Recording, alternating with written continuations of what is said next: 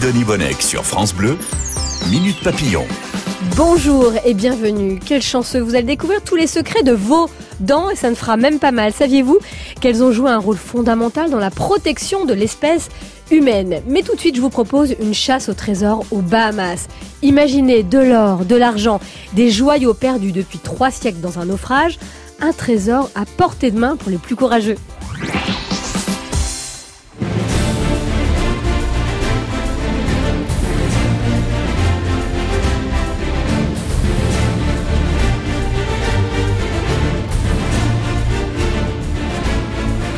Ça y est, vous êtes dans la peau de courageux pirates, de courageux mercenaires, aventuriers, découvreurs. Bonjour Sabine Bourget. Bonjour. Ravi de vous accueillir dans Minute Papillon. Vous êtes euh, spécialiste en monnaie et autrice.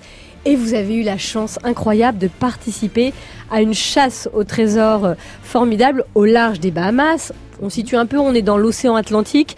C'est un archipel au nord de Cuba. Avant de nous raconter cette aventure, il faut nous dire un peu ce décor des Bahamas. Ah bah c'est vraiment le décor de rêve. L'eau, on dit, est claire comme du gin, ou comme de l'eau. Et euh, bon, c'est vraiment des plages de sable fin, l'eau est turquoise. Enfin, c'est vraiment superbe, c'est le rêve. Le rêve. Et à ce rêve s'ajoute un autre rêve. Et cette légende qu'on raconte, euh, aux Bahamas, on pourrait trouver un trésor en cherchant des coquillages. Ça paraît fou. Presque, parce que l'eau est quand même très limpide. Et surtout, énormément de galions espagnols sont passés par cet endroit-là et ont coulé.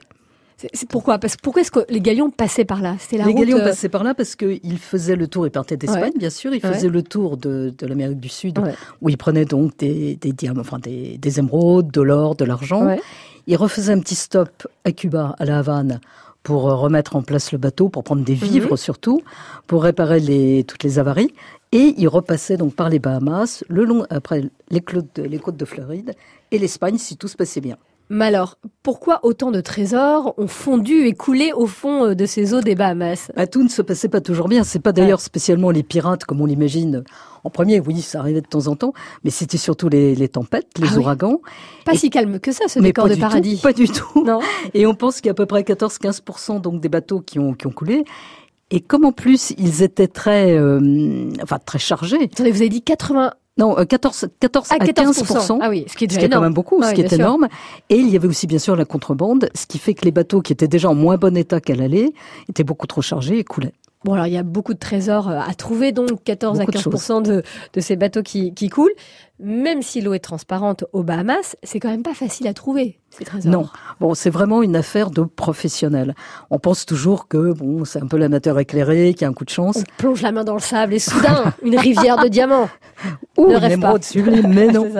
et en fait, c'est vraiment une affaire de professionnels parce qu'il faut un vrai matériel. Il faut surtout en amont des recherches historiques très sérieuses, très enfin très suivi avec vraiment des spécialistes qui lisent l'espagnol des XVIIe et du XVIe siècle. c'est vraiment une affaire très très pro. Sabine Bourget, vous publiez Le Trésor des Bahamas, c'est aux éditions du Trésor. C'est marrant de parler de Trésor et d'être dans ces éditions-là qui sont, qui fabriquent d'ailleurs des, petits livres magnifiques. Ce sont des petits trésors. Il y a même euh, une carte quand on hmm. déplie euh, le livre. C'est un peu la tradition de ces, éditions. Oui, avec le personnage euh, qui, cherche et tout, oui. Et ce personnage, on va le rencontrer tout à l'heure. D'ailleurs, hmm. ce chercheur incroyable de trésors. Est-ce que grâce à cette carte, je peux trouver d'autres trésors si j'achète le livre? Hmm. J'ai tendance à vous dire oui, mais peut-être non. On ne sait pas. on, ne ça ensemble. Le 4 janvier 1656, le galion espagnol Nuestra Señora de las Maravillas, c'est notre, notre grande dame des merveilles, c'est ça en quelque sorte? Oui, Notre-Dame des merveilles. Ça, ça. porte déjà un nom incroyable.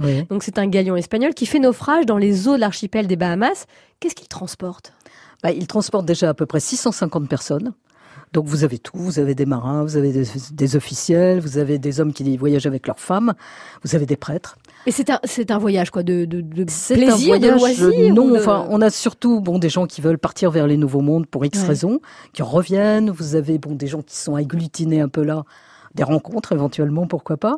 Et surtout, il y a une cargaison incroyable puisqu'il y a des tonnes d'or, de l'argent et euh, bien sûr des pierres précieuses et surtout euh, une Madone à l'enfant en or massif, incrustée de pierres précieuses, et une table en or incrustée de pierres précieuses. C'est incroyable. Mais alors, qu'est-ce qui se passe? Pourquoi le bateau chavire? Alors, bah, c'est typique de l'accident absolument stupide, puisqu'en fait, euh, quand ils arrivent dans les Bahamas, début janvier 1656, il y a beaucoup de brouillard, de mauvaises conditions.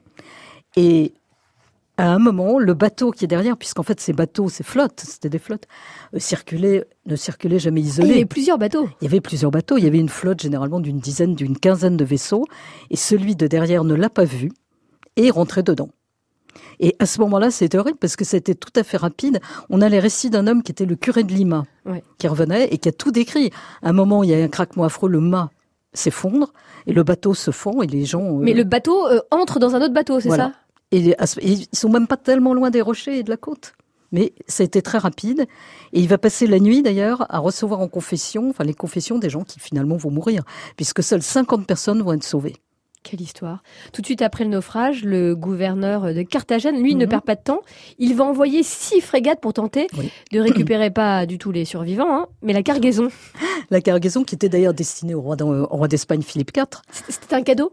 C'était pas un cadeau, c'était une nécessité, c'est-à-dire pour, euh, disons, euh, c'était le nerf de la guerre puisqu'il était en guerre avec l'Europe. Ah et il fallait absolument récupérer une grande partie de cette cargaison. Donc, ce sont des, généralement des pêcheurs de perles du Venezuela qui ont l'habitude de plonger assez profondément, qui vont essayer de récupérer quelque chose. On récupère un tout petit peu.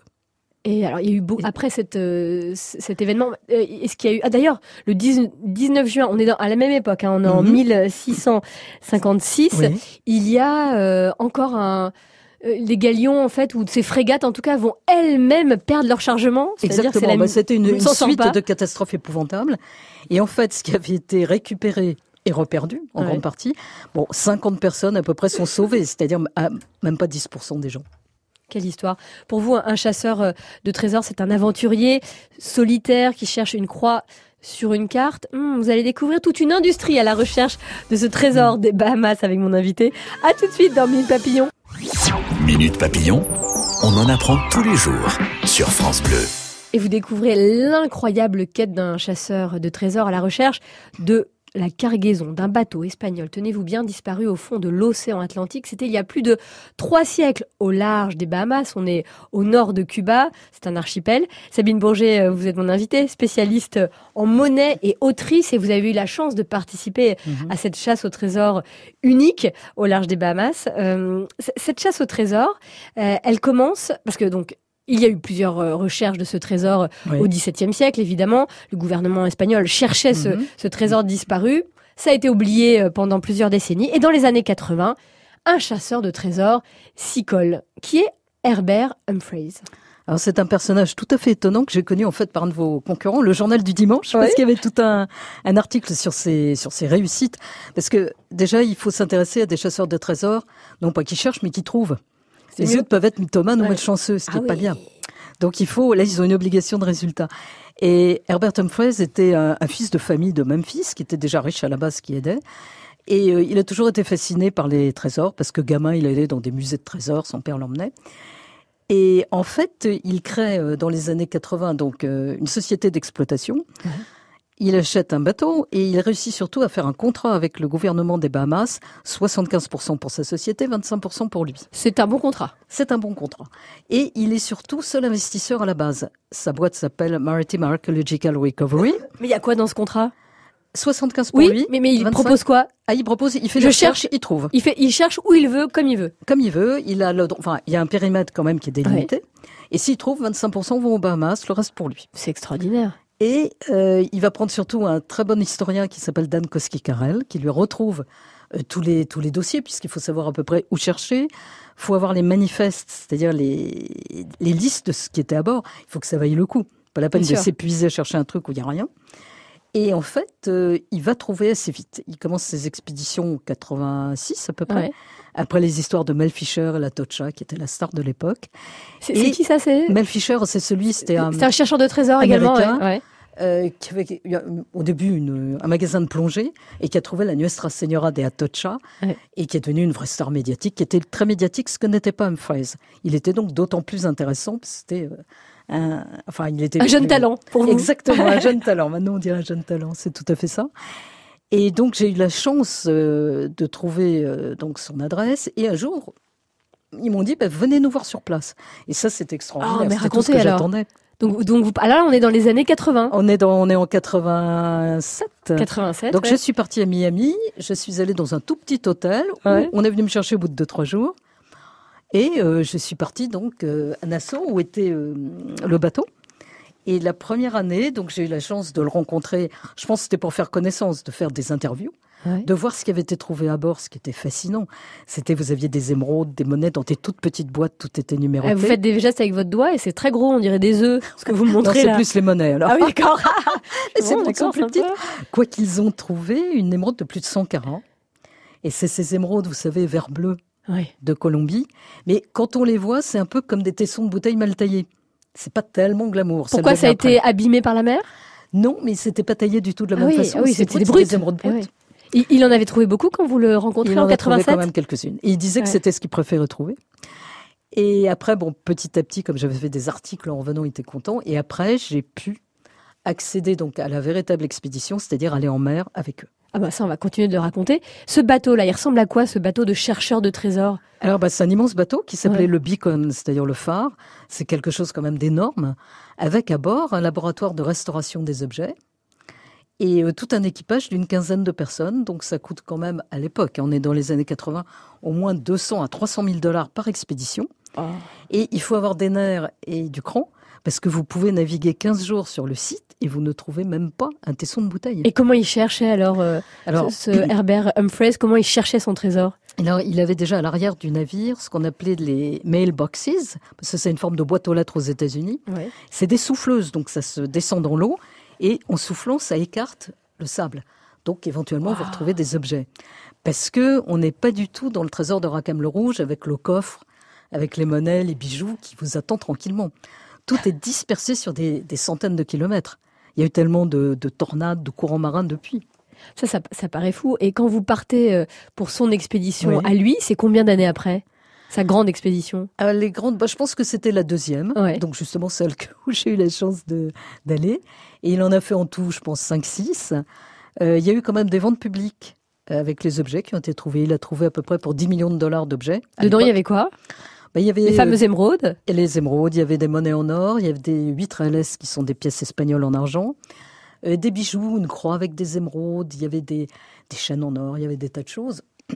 Et après, bon, il faut dire quand même que n'ont pas été trouvés les deux objets majeurs, la Madone en or la fameuse, et la table. Pourtant, ça prend de la place, ça. Ça prend de la place, mais où est-elle? C'est le problème. Et il m'avait dit à un moment, c'est un personnage étonnant qui euh, pouvait lier complètement le rationnel, c'est-à-dire au très technique, mhm. et l'irrationnel. Il avait fait appel à une voyante de Memphis qui lui avait quand même donné une position maritime où il avait plongé et il avait trouvé quelque chose, et qui lui avait quand même confirmé que la Madone et la table en or étaient bien dans la cargaison. Mais, Mais elle n'y était pas. Non. Toujours au fond des mers. Vous savez s'il continue aujourd'hui de chercher ce trésor? Alors, Lui, il est mort il y a, en 2018. Et après, il est passé à d'autres, d'autres épaves, ce qu'on peut comprendre aussi.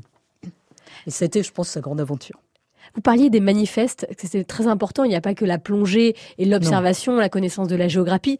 enfin si, cette connaissance de la géographie et mhm. des lieux euh, de, naufrage de, ces galions euh, se font grâce aux manifestes. Que sont exactement ces documents? À quoi ils ressemblent? Vous les avez feuilletés? Vous avez pu euh, Malheureusement non. Alors il y en a qui sont aux archives de Séville, puisque c'est là où, tout se tient. Et en fait, ce sont des listes que faisaient les, fonctionnaires de ce qu'on appelait la Casa de la Contratación, qui était une administration d'État qui mettait une taxe de 20% notamment sur l'or. Donc ils avaient intérêt à savoir ce qui montait à bord. Donc dès que quelque chose montait à bord, on le notait sur ces fameux manifestes. Et c'est pour ça que c'est si intéressant avant de se lancer de voir exactement ce qu'on a à bord. Ah, c'est extraordinaire. Est-ce qu'il reste encore des trésors à découvrir aux Bahamas? Je suis sûre que c'est la question que vous vous posez tous en écoutant mon invité, la formidable Sabine Bourget, qui nous raconte ce trésor des Bahamas, parce qu'elle a eu l'occasion de vivre avec ce chasseur de trésors. La recherche de, ces merveilles, c'est aux éditions du Trésor. Ce livre, on emploie beaucoup le mot euh, trésor dans cette émission. France Bleu, Minute Papillon. Bon, je vous connais, hein, pour vous les Bahamas, c'est bronzer au soleil, à l'ombre d'un cocotier, pourquoi pas un petit cocktail comme ça à la main? Mais saviez-vous que c'est aussi un repère de chasseurs de trésors? Et ça, moi, ça m'excite beaucoup plus. Et aussi mon invité, Sabine Bourget, qui est spécialiste en monnaie, autrice et aventurière aussi, puisque vous avez eu la chance. C'est votre curiosité qui vous a mené à ce chercheur de trésors, Herbert Humphreys. Vous l'avez rencontré dans les, en 1987 à Miami. Avec vous, vous êtes, avec lui, pardon, vous êtes parti chercher un trésor qui a coulé il y a trois siècles au nord euh, de Cuba. Il y avait des, des émeraudes, des merveilles absolument dingues pas mal de, ce trésor a été euh, retrouvé par Herbert Humphreys. Vous diriez quel pourcentage? C'est difficile à dire parce que Ce qu'il a vendu représentait environ 10 millions de dollars. Le trésor était estimé à 1,6 billion de dollars, mais Bon, les estimations, c'est toujours un peu euh, souvent à la hausse. Mais il a quand même retrouvé une part très significative. Qui a acheté ce trésor, on le sait? Bah, En fait, des tas d'acheteurs, euh, ça a été vendu, je crois, à Londres, chez Christie's au Sotheby's. Je crois que c'était Christie's. Oui, c'est pas sur le marché, ce genre de choses. Euh, bah si, parce que était vente. Si, si, mais ah même on en trouvait ah chez certainement des, des numismates euh, américains ah du sud des États-Unis. Bah, il y avait des choses qui n'étaient pas très chères, il y avait des choses qui valaient des fortunes. C'est ça qui est bien dans les trésors. En plus, ce sont des objets multiples. Mais il y a toujours une aura extraordinaire. Il y a une histoire autour. Il est devenu riche? Il était riche et à la base, je pense qu'on ne devient pas riche en trouvant un trésor. Parce que si vous voulez, c'est un peu comme le jeu. Vous trouvez une épave, il trouve ça, ça lui avait vendu 10 millions de dollars, ok, mais il y avait des frais gigantesques avant. Et après, vous allez vous repencher sur une autre épave. C'est sûr que ce ne sont pas le genre d'hommes qui vont calculer leur point retraite le dimanche. Bien sûr. Ils vont repartir. Il réinvestit en fait. Il réinvestit. son trésor. Sabine Bourget, vous êtes spécialiste en monnaie. Vous avez observé dans ce trésor des pièces extraordinaires? Ah ben il y avait quand même des, pièces en or effectivement. Il y avait les, les huîtres LS en argent qui étaient extraordinaires. il y avait des doubles escudos. Vous nous les ah c'est quoi les doubles escudos par exemple? Les doubles escudos, ben, c'est des pièces euh, d'argent d'argent d'or espagnol. Euh, souvent vous avez des doubles excellentes avec le portrait du roi et de la reine qui sont face. Ah. Euh, vous avez Bon, des tas de types, et puis surtout des pièces irrégulières qui étaient frappées dans ces ateliers du Nouveau Monde, et qui sont ce qu'on appelait aussi des pièces de pirates, et ça c'est extraordinaire, et surtout ce sont des monnaies très lourdes. C'est quoi une pièce irrégulière? Euh, Au lieu d'être toute ronde, donc frappées mécaniquement, elles étaient frappées euh, de façon un peu irrégulière. Mais c'était pas un rebut, c'était quand même ah, une pièce avec sa valeur. Non, non pas du tout, du tout. Et quand vous avez ça en main, d'abord c'est lourd, c'est un côté sensuel, et là vous sentez vraiment la richesse et la puissance des nouveaux mondes. Je trouve ça extrêmement évocateur. Est-ce que vous avez pu garder un petit trésor ou alors Rien du tout, pensez-vous vous a offert quelque chose Ah non. non, un billet d'avion. Pour revenir. Ah, quand même. Pour ah, revenir, vous pour revenir. De... Ah, c'est vrai. Revenir. c'était super parce que bon, on a eu un super bon contact. Quand même. Il, était classe, cet aventurier. Complètement. Et il avait le sourire. Oui, il était beau mec et il avait le sourire d'Elvis Presley en plus. Oh non, c'est pas mal. Il fils aussi. Un sourire, vous savez, un peu en coin. Ouais, ah bah, je, vois, très bien. il y a encore d'autres mystères euh, dans cette, euh, dans ces eaux de, de ah, Bahamas. Bien sûr. et il y avait un autre chasseur de trésors qui s'appelle euh, Robert Marks et qui a publié, je crois que c'est Shipwrecks in, in America, je sais plus quoi. Et en fait, c'est une espèce de guide, enfin, c'est une trentaine d'années, justement de toutes les épaves du sud des États-Unis, parce qu'il y a toutes les côtes de la Floride et tout. Et c'est vraiment la Bible et les prophètes pour les chasseurs de trésors, même si maintenant il y a certainement de euh, nouvelles données. Alors pour rêver et trouver encore quelques bris de ce trésor merveilleux, plongez-vous euh, dans le livre de Sabine Bourget, Le Trésor des Bahamas. C'est aux éditions du Trésor. À bientôt pour de nouvelles aventures.